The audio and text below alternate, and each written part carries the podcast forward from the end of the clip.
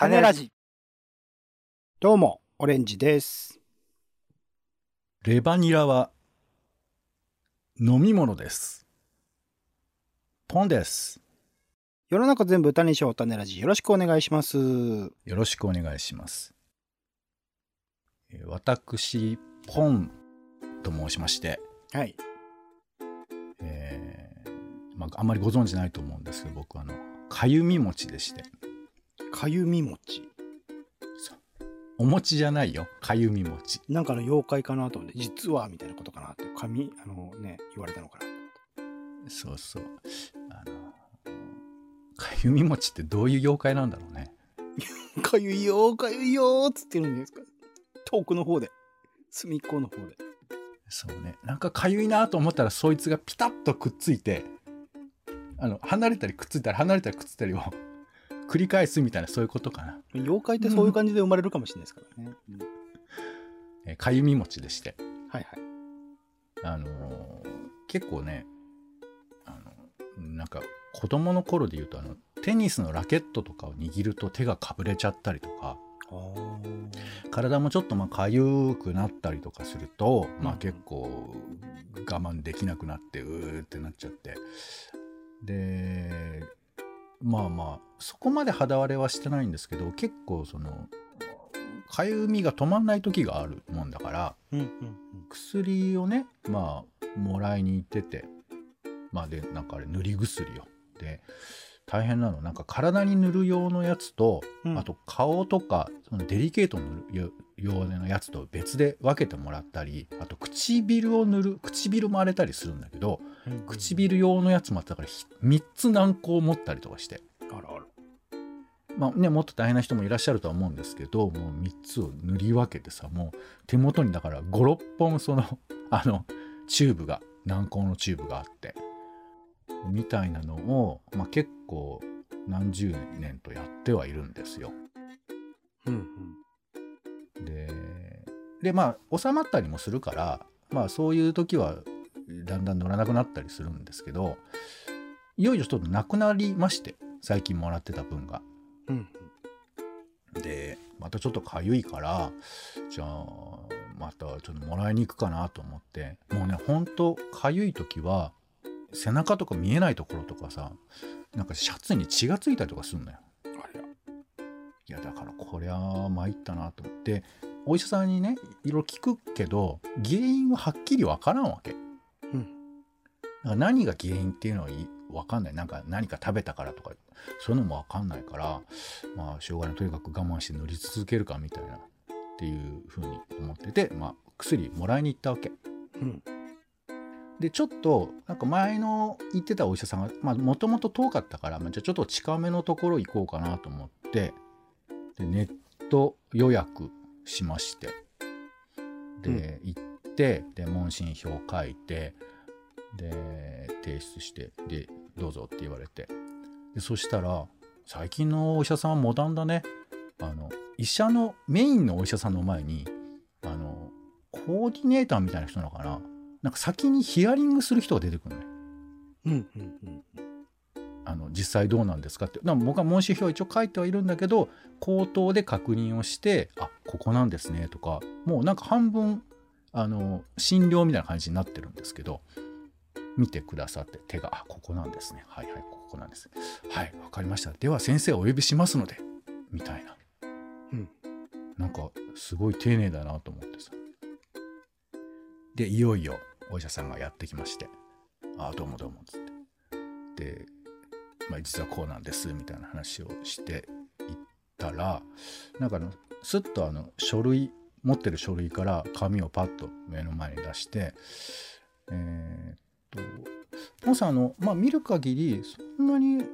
なんか赤くなったりしますか？まあ、かゆい時はちょっと赤くなったりしますけど、あ、でも今はあまり赤くないですね。で、これはね、あの、足の方とかも、まあ、あの、書いた後はありますけど、今は収まってますね。はい、あの、どどういう、どうなってますかね。多分、ジンマシンですね。あら。あ、ジンマシンですか。え、ジンマシン、じゃあ僕なんかあの、アレルギーっていうか何かで、あ、原因はちょっとはっきりわからないですね。え、原因はわからない。あ、まあ、そうか。え、どどういうことですか？ジンマシンってなんかほら食べたものが当たってるとかあそういうんじゃないんですよつってその紙を見てくださいみたいな感じで。このねジンマシンっていうさことが書いてある紙なんですけど皮膚が突然赤く盛り上がりかゆみを伴うのが特徴なんですって症状としては。うんうん。で放っておいて数時間のうちに消える場合もある。うん。でまあ5人に1人は経験するよくある病気らしいんですけど7割以上は原因がはっきりしないんだと。あらそう。で対策のところにこれ無責任な気もするけど原因が分かっていれば避けましょうって書いてあって避けれるかいそうまあ食べ物とか薬とかまあ虫とかね、えーあとストレスとかいろいろまああと汗とかもいろいろあるんですけどまあおおむねそのヒスタミンという物質が出る出ないみたいなことはあるんだけれどもだから放っておくと治ったりまた出たりとかするらしいんですその紙によれば。で先生に「いや僕あの今まであの例えばそのテニスとかでか手もかぶれたりとかもしてましたしなんか結構ずっと長く乗ってたんですけどあのこれってジンマシンなんですか?」っつったら「うんまあ症状見るとジンマシンですね」であのこういう薬も塗ってたんですけどあジンマシンはね塗っても治らないんですよ。あらえ、いや、え、じゃあ、あの、この、その、えっ、と、塗って治ってたっての、うん、まあ、塗って、えー時間が経って収まったんでしょうね。いや、え、あ、だ、だ、その、え、じゃあ、その、ずっと必死に、あの、塗ってたんですけど、みたいな。あ、じゃあ、あの、この薬は、これ、これからどうしたらいいですか？あ、塗らなくていいですよ。ええー、って。何十年塗ってたのに。で一応先生聞くんですけど先生の所見としてはこれあのジンマシンってことなんですか？はい。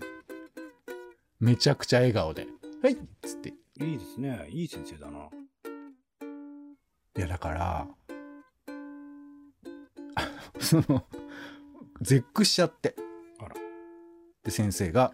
「あじゃああの、えーお薬が合うか合わないかが大事なので、えー今回あのお薬出しますので、えーそれを飲んでみて、えーあったら治っていきます」ああったらっていう。だからあの、えー薬的には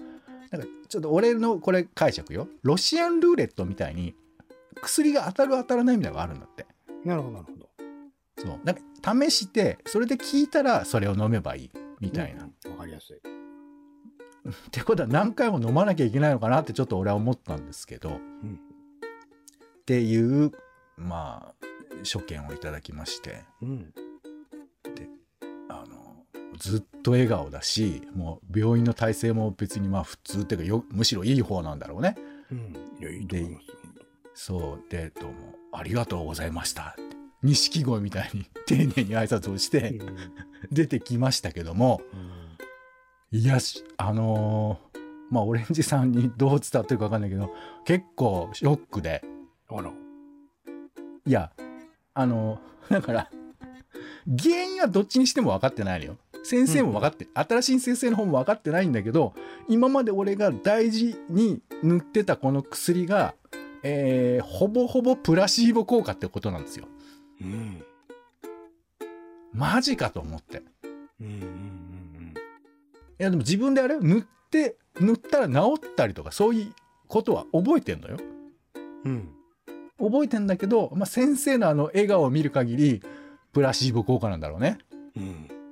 あのプラプラシーボ効果ってのは一応有効成分が入っていない薬でもなんかこれが効きますよって言われたりするとなんか効いちゃうっていう、まあ、偽薬効果みたいな言われ方しますけど、っ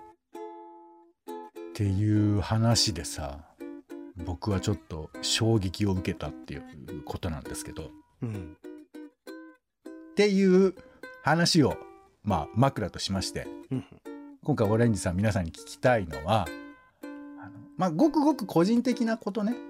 あのーそういうことで価値観が変わっちゃったみたいなドーンってあの古くで言えばあの笑うセールスマンにドーンってやられるみたいなへーっていうのを感じた話をちょっとしたいなと思ってまして。うんうんまあね最近はほら戦争も、まあ、まだまだ継続してますし、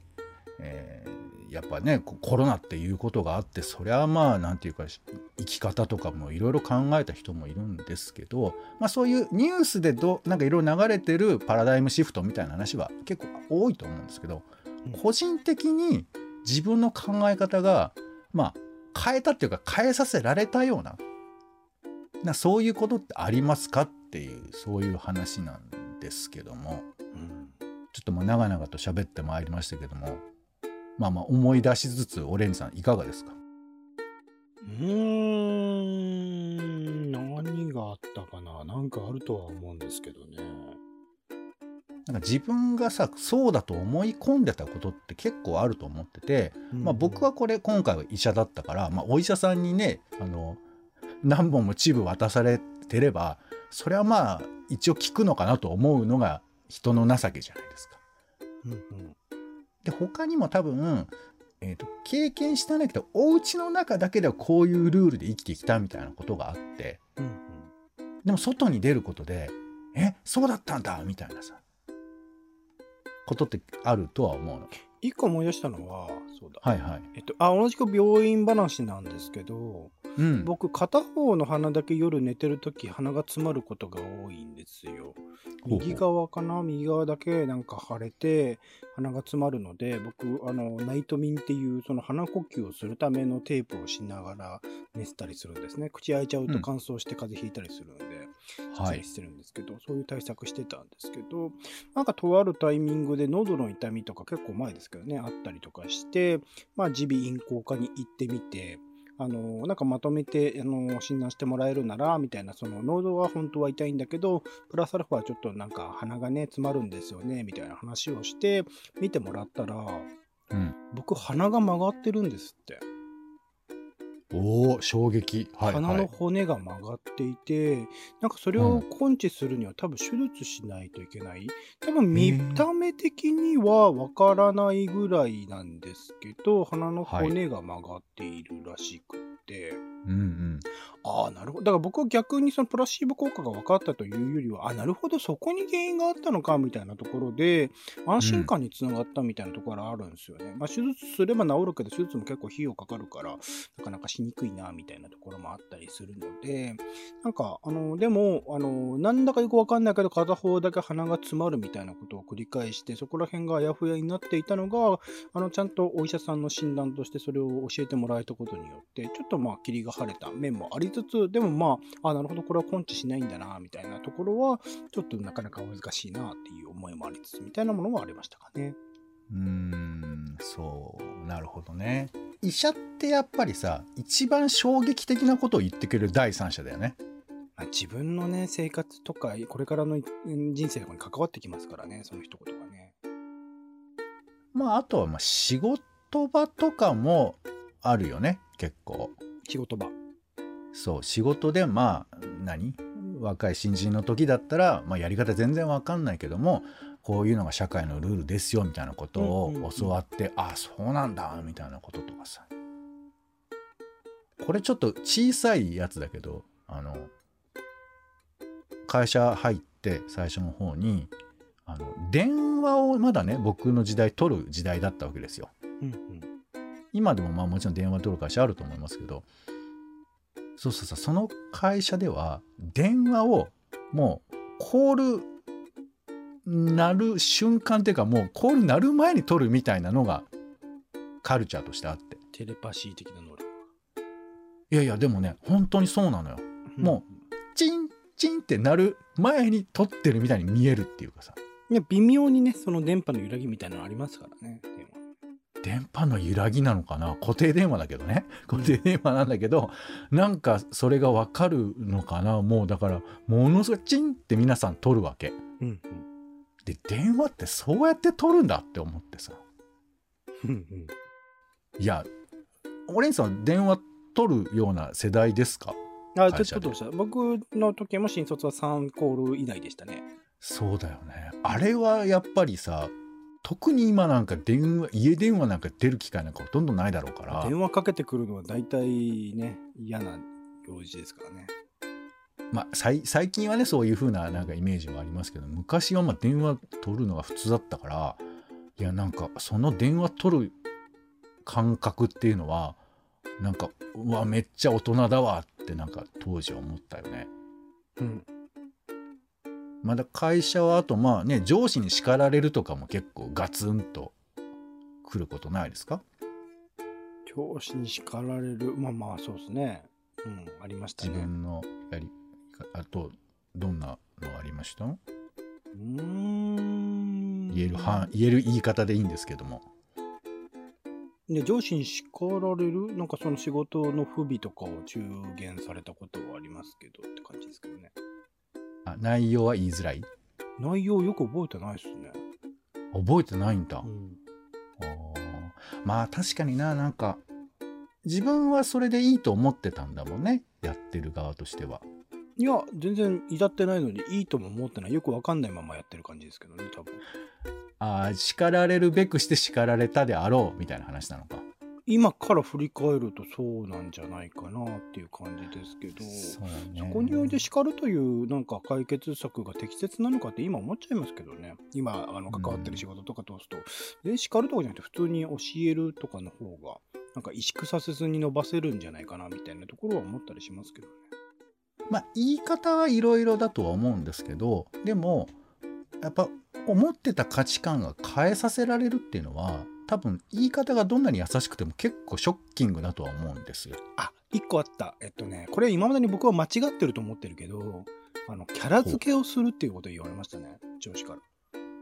それは入社した最初の方に言われたのかな？入ってから半年ぐらい多分経ってからじゃないかな。なんか、やっていく上では、何らかの自分自身のキャラクターみたいなものを決めて、なんかやっていくのがいい。まあ、それは、もしかしたら上司とか同僚、先輩方からすると、なんとなくそのキャラが分かっていた方が扱いやすいみたいな意味合いで、それは適切なのかもしれないけど、それをこう、新人とかに演じさせるというか、キャラを持たせるっていうのは、僕は今は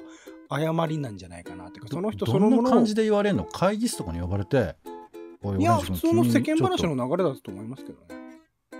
あじゃあそんなに重たい感じじゃなくてさらっとどう？みたいな感じだったな？んかのかながっつり上司ではなくて、女性なんですけど、あのーぶ自分の所属してる部署のそこそこえお偉い人みたいな人との世間話の間でみたいな感じでしたね。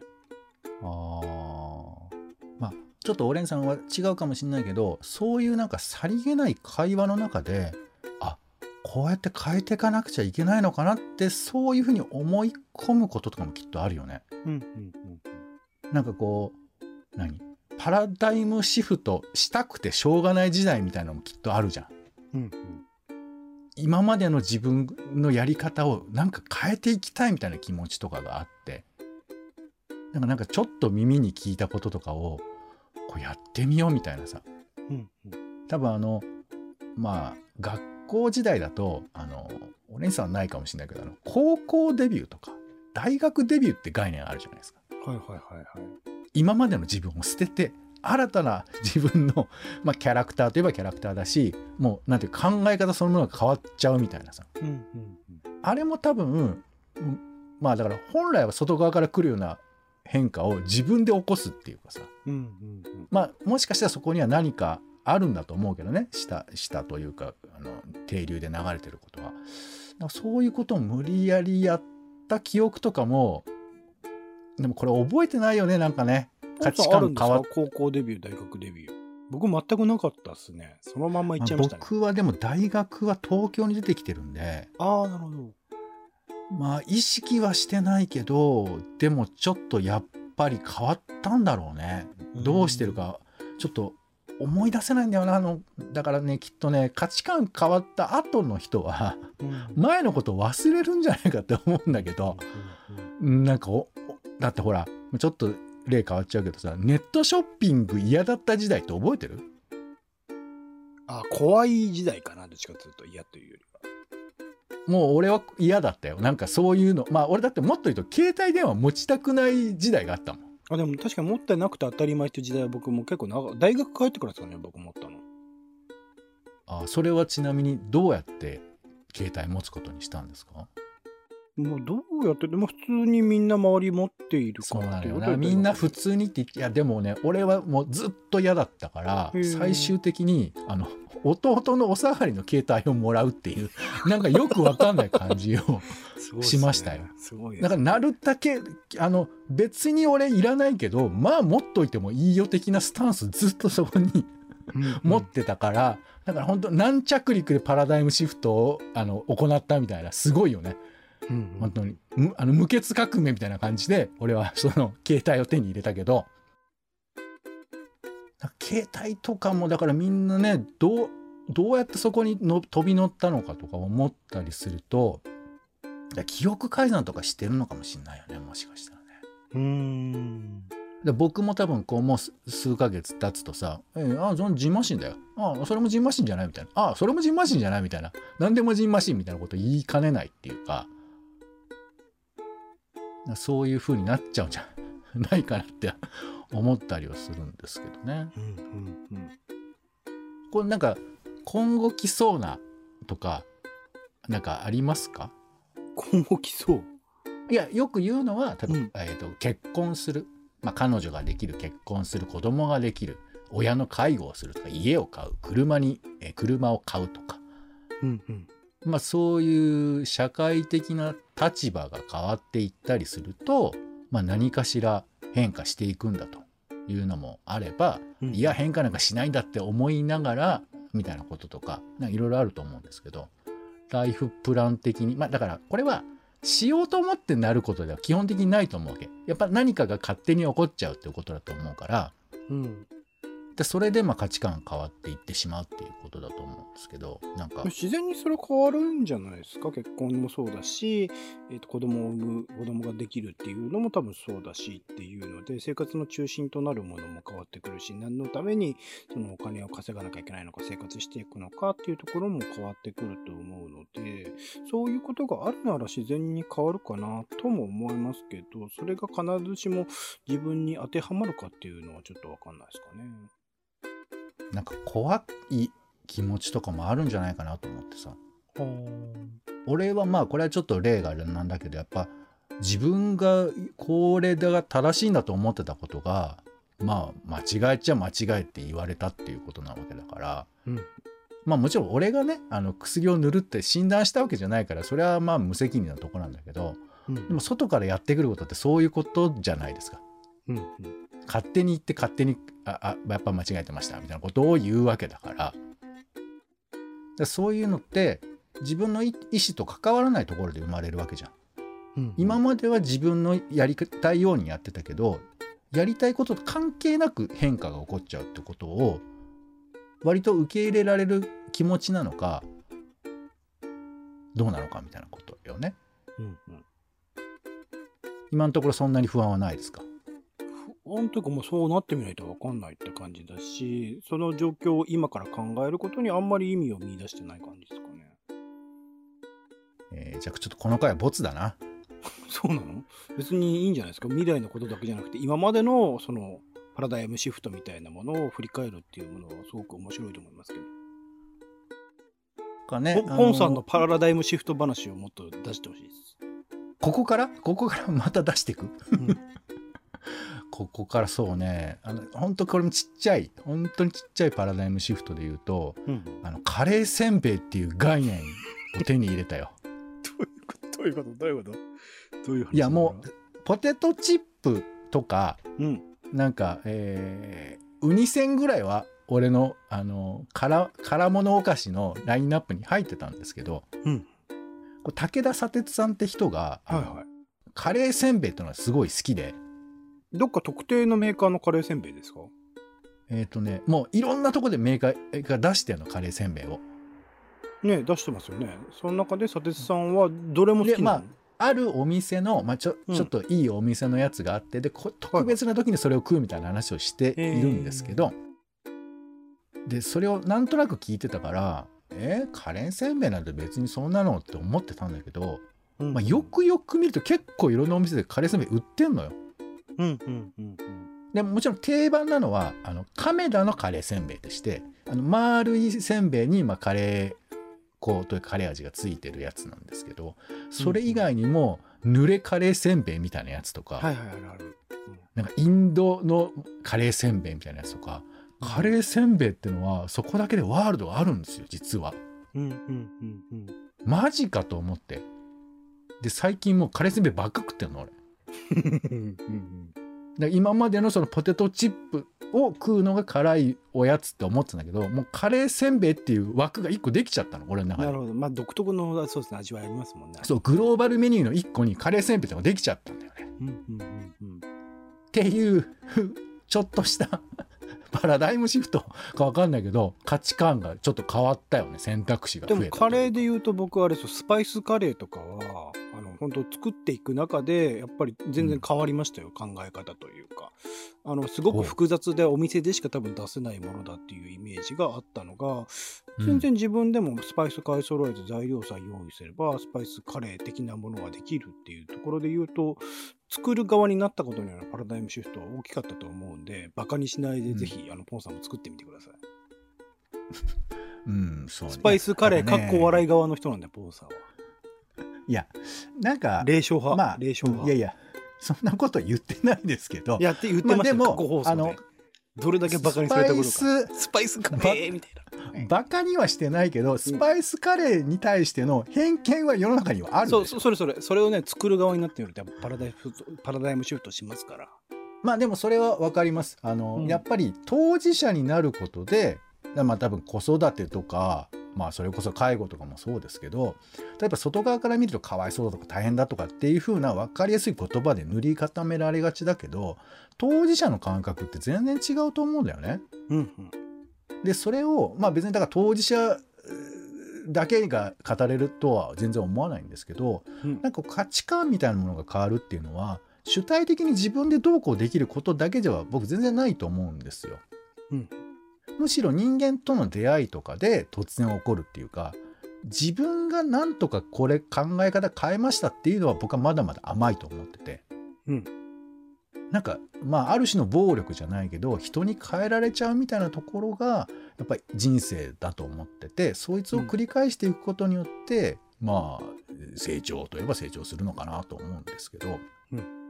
もちろんあんまりねその引き受けたくないシフトというかうんまあねそれこそ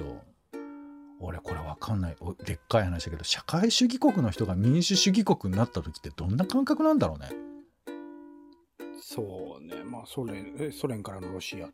か中国とかそうそうそう。まあ例えば日本だってこれな全然ピンとこないけどまあ軍国主義というかさ戦争やってて天皇中心だった社会がに天皇の天皇も人間ですと国民主権ですっていう時代、社会に変わった時の感覚っていうのはいやこれこそまあどでかい方のパラダイムシフトだと思うけどこんなんどうやって今頭の中で再現したらいいかわからんよね。うんでも一応俺が思ってるのはこういう身近なことで起こってる思ってたことが変わったっていうことの、まあ、延長線上っていうと誤解はあるけどそういうことがあってだからそういうものにどう向き合うのかとかあと変わってるのに忘れちゃうことってあるからちょっとだけ覚えておきたいなっていうのがまあ言いたいこととして言えばありますよ。うんうんうんうんでもなかなかさいや元のままのがいいんだっていう風な人もいたりするしねずっと薬塗り続けていたいっていう思いも俺の中にはあるわけ。いいと思いますけどね。一回ん。なんかプラシーボだと分かったこ、分かっていても塗るっていうことなんかいい気がしますけどねそうね。でももう効かないと思うよ。そうなってくると。あれ聞いたみたいな。えじゃあ何みたいな。科学はね分からないことだらけですからね。そうだよね。まだ心の中にプラシーボプラシーボが残ってるみた医者がいなことか。言ってる。医者が言ってることは全てではないっていうね、はい、医者は万能の地位の持ち主ではないですからそうねまあでも医者が渡してるもんだけどね。うん ややこしいですけどね。はい。ということで、まあ、皆さんも、えー身近なね、えーパラダイムシフトなんかあったかなっていうのをちょっと思い出していただけたらおもろいんかなというふうに思ったりします。うんはい。ということで今回はみんなで話したい雑多な話をちょっとゆっくり丁寧に話をする丁寧な雑談のコーナーで、えーは半径3メートル半径3メートルのパラダイムシフトこのタイトルでいいかしら？はい。ふふって鼻で笑われましたけど、ここはもう完全徹底抗戦でいきたいと思いますが、はい。についてお話をさせていただきました。はい。ありがとうございました。お相手は、えー、そう思えば、この種ラジというポッドキャストも私の中のパラダイムシフトなのかもしれません。そうでないかもしれません。ポンと。オレンジでした。種ラジ、また。